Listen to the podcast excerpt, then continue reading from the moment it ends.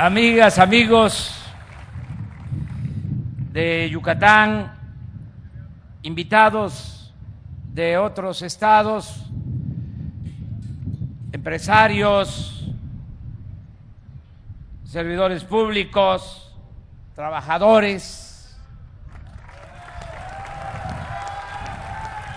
Nos da mucho gusto participar en este acto.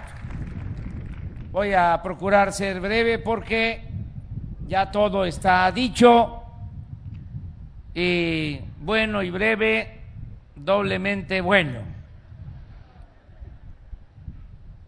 Se dice que en la política se necesita el pensamiento y la acción, pero en estos tiempos lo más importante es la acción. Un gran revolucionario, el general Francisco J. Mújica, decía, hechos, no palabras. Y eso es lo que se está llevando a cabo en este acto. El inicio de la construcción de un gasoducto. Desde ayer se dio el banderazo para la conexión del gasoducto del norte del país a Cactus, Reforma, Chiapas, y de ahí a la península de Yucatán, a Mérida, Valladolid y también a Cancún. Todo el gas que se necesita. Ya se tiene contratado el gas en Texas. Es eh, lamentable que no lo estemos extrayendo en México. El gasoducto Cactus Reforma al norte se construyó a principios de los 80 del siglo pasado, pensando que se podía exportar gas del sureste. Y miren lo que son las cosas. Ahora ese tubo se va a utilizar para importar gas de Texas. Desde luego que vamos a procurar extraer gas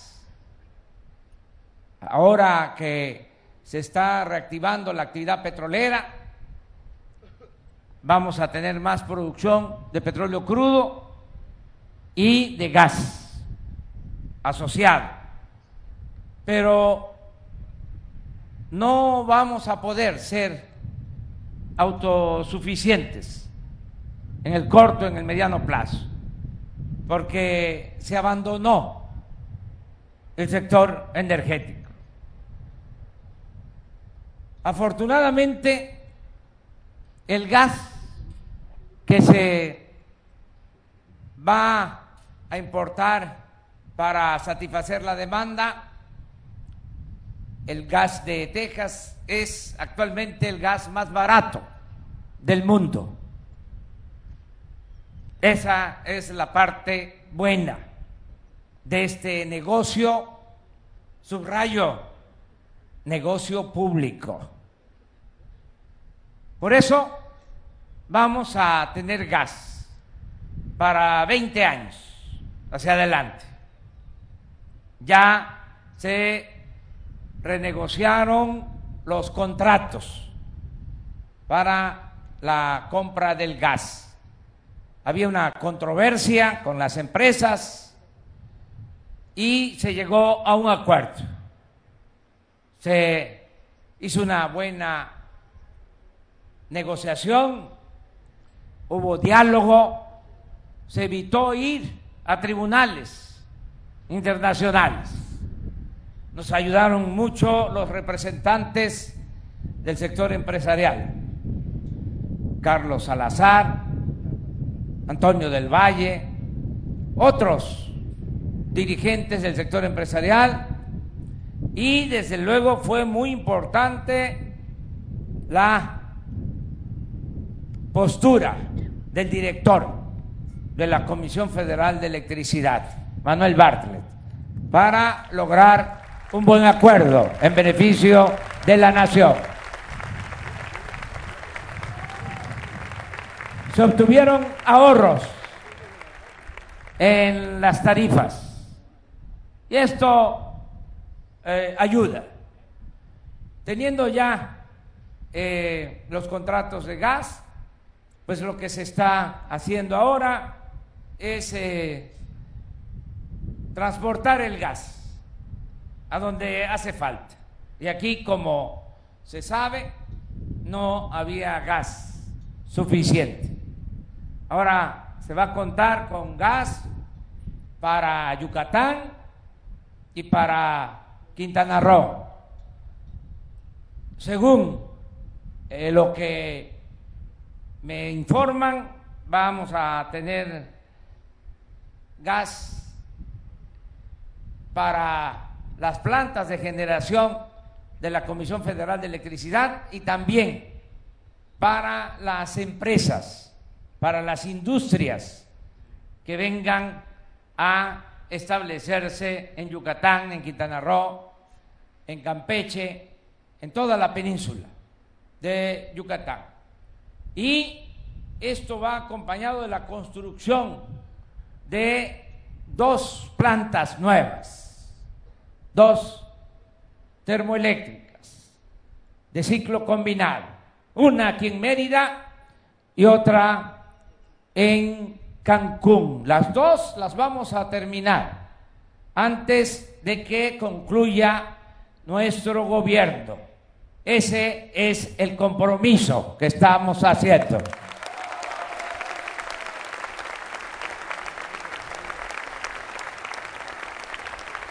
Con eso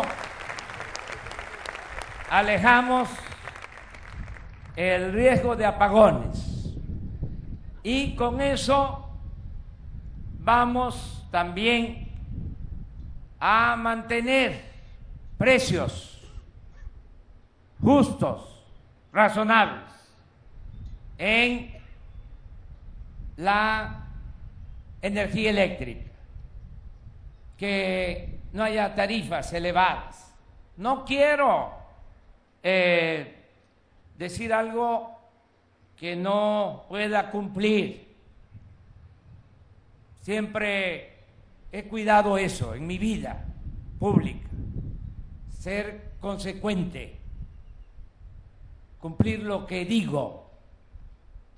Por eso eh, procuro autolimitarme. No es el tiempo de los líderes irresponsables que llegaban a cualquier pueblo y decían, no se preocupen, les vamos a hacer el puente, pero si aquí no hay río, les vamos a hacer también el río, va a haber río también y eh, luego no cumplían nada. Pero sí podemos decir en lo mínimo que no va a aumentar en términos reales la tarifa de energía eléctrica durante el sexenio. Eso lo puedo garantizar. No va a haber aumento. Y Una vez que tengamos estas plantas, como vamos a bajar los costos de producción, vamos a analizar con realismo la posibilidad de bajar el precio de la energía eléctrica en la península de Yucatán.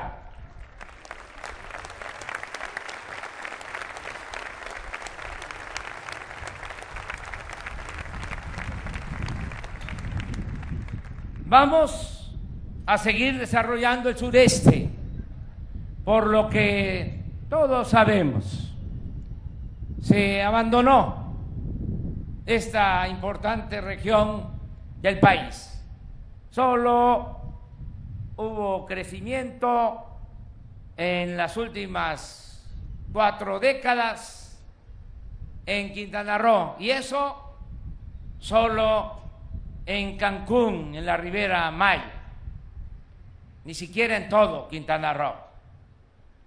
Y no se impulsó el desarrollo en Yucatán, aquí si se está creciendo en la actualidad a una tasa de 2.5% anual, es por la creatividad, el esfuerzo de los empresarios y de los trabajadores de Yucatán, porque aquí desarrollaron su industria pecuaria, sobre todo su industria eh, avícola, la crianza de aves, de cerdos. Recordemos que Yucatán compraba eh, cerdos en otros estados del sureste. Luego se traían los cerdos desde Michoacán. Y ahora Yucatán no solo es autosuficiente, sino es el que vende los cerdos a todo el sureste de México. Y eso lo hicieron los empresarios yucatecos y otras actividades que se han venido desarrollando. Desde luego, el turismo, por el gran potencial cultural de Yucatán. Pero el sureste en general se abandonó, mientras crecía el norte del país, el Bajío, el centro, estados como Chiapas, como Veracruz, Guerrero, Oaxaca, Tabasco, decrecieron en términos económicos. De ahí que muchos mexicanos de estos estados emigraran, no solo a Estados Unidos, sino a Quintana Roo, a Cancún, a la Riviera Maya. Ahí hay mexicanos de todos los estados que llegaron a buscarse la vida porque se abandonó el campo, se abandonaron las actividades productivas y no hubo en mucho tiempo inversión pública en beneficio del sureste. Toda la inversión pública federal iba también al centro, al Bajío, al norte. Ahora esto ya eh, va a cambiar, ya es distinto, ya le tocó la hora, ya es el tiempo del sureste de México. Por eso vamos a impulsar el desarrollo en Yucatán y en los otros estados. Con el gas y con los proyectos que se están impulsando en el sureste, el tren Maya, que va a ayudar mucho.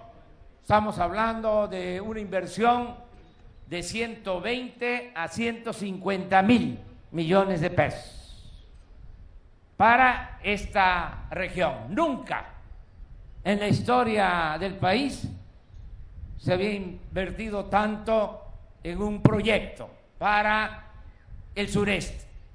Pero no solo es eso, estamos eh, impulsando, les decía, la producción petrolera.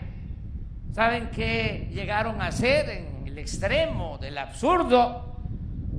Que la inversión en los últimos tiempos para la explotación petrolera se destinaba al norte y a las aguas profundas, cuando el petróleo está en el sureste, está en tierra, y está en las aguas someras de los litorales de Tabasco y de Campeche.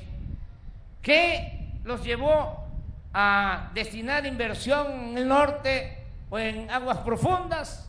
El contratismo, buenos negocios para las empresas constructoras, perforadoras, malos negocios para la hacienda pública. Todo eso ya se terminó. Ahora estamos invirtiendo en extracción de petróleo.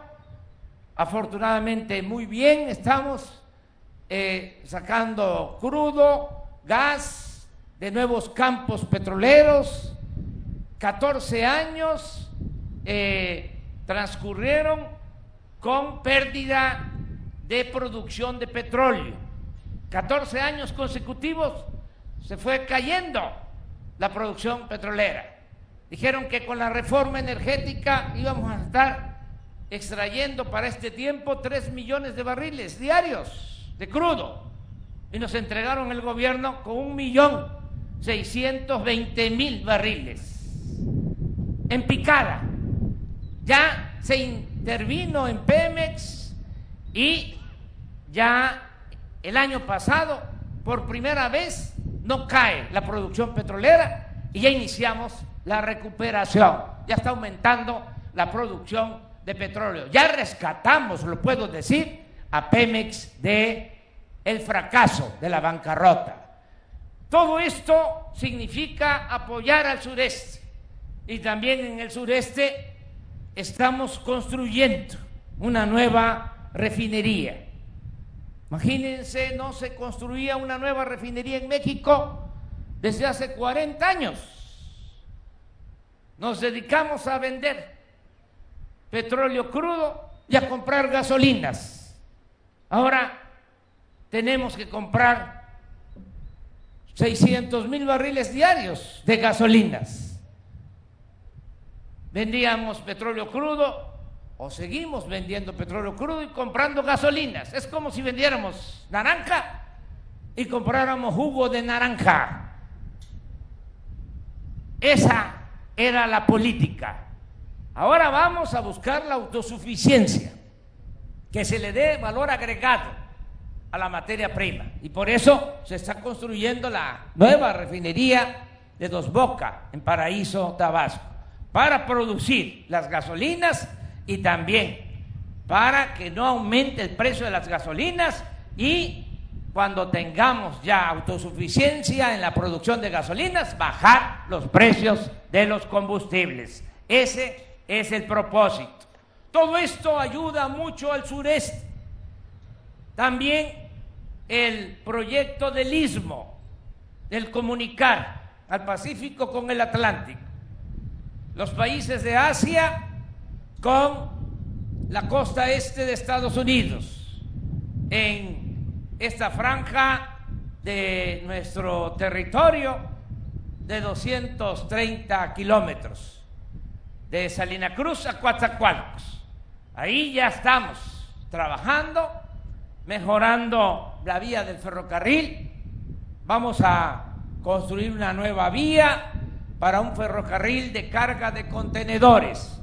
Y se van a ampliar los dos puertos, el de Salina Cruz, el de Coatzacoalcos y en todo el corredor de el istmo se van a poner centros, parques industriales para que ahí se puedan ensamblar eh, productos, se puedan hacer eh, mercancías, se puedan fabricar eh, equipos para la exportación. Todo esto también nos sirve de cortina para que los habitantes del sureste y también de Centroamérica no se vean en la necesidad de emigrar, que haya trabajo y que se queden a trabajar en sus lugares de origen. Mi sueño que quiero convertir en realidad es que el mexicano pueda trabajar y ser feliz donde nació, donde están sus familiares, donde están sus costumbres, donde están sus culturas. que el que quiera irse a trabajar a Estados Unidos lo haga por gusto, no por necesidad. Ese es el sueño que vamos a convertir en realidad.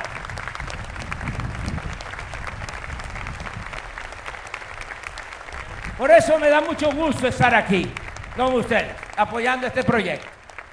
Quiero destacar la participación del gobernador Mauricio Vila, porque en efecto, eso que él contó es cierto.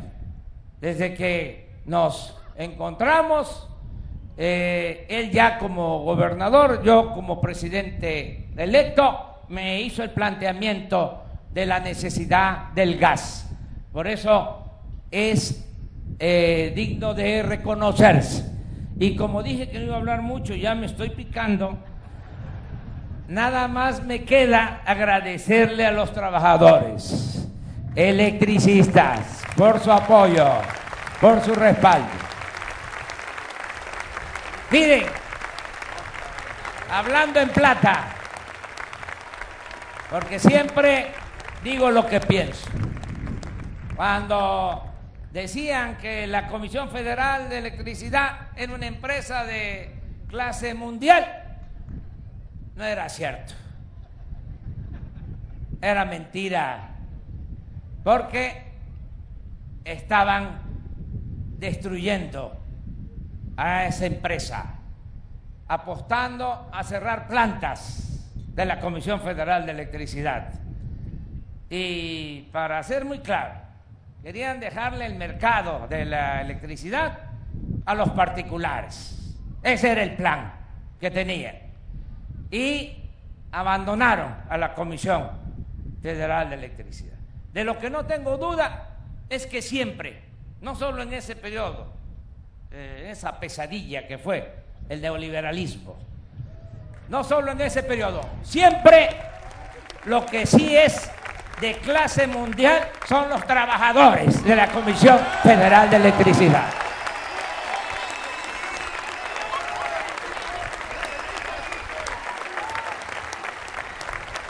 Y como aquí lo mencionó el licenciado ingeniero Manuel Bartlett, estoy identificado con los trabajadores y ya le di instrucciones al licenciado Bartlett, que en la revisión del contrato se vea lo de la jubilación.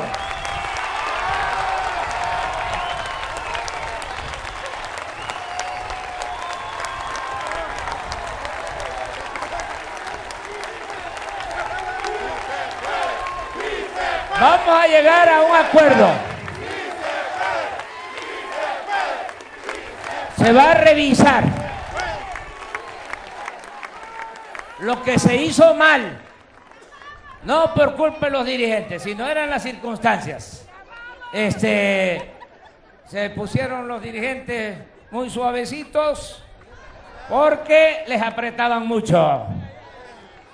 Ahora eh, hay una relación distinta y vamos a buscar la manera de que las cosas vuelvan a ser como eran antes de esa reforma.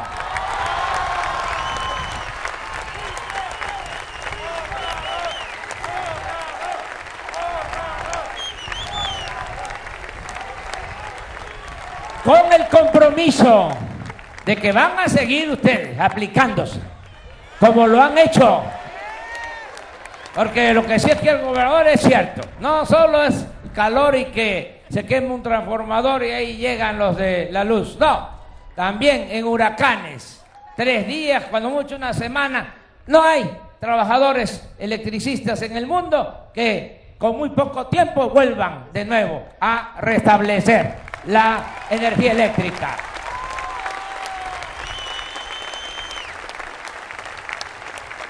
Y hay que seguirse aplicando. Saben que conozco al SUTEL. Les cuento que yo era em, simpatizante Cuando estudiaba de la tendencia democrática de Rafael Galván, que en paz descanse, estaría muy contento de estar aquí en esta reunión con electricistas. Cuando se buscaba democratizar el SUTER, son otros tiempos. Había una consigna entonces que recuerdo mucho, SUTER, apaga la luz.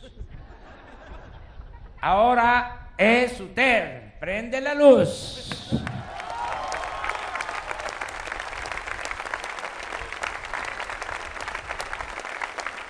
Me da mucho gusto que estén ustedes ayudando para la transformación de México y en estos proyectos que no podrían hacerse sin ustedes. Ustedes son el alma de esta transformación. Los trabajadores de México. Que vivan los trabajadores electricistas. Que vivan los empresarios.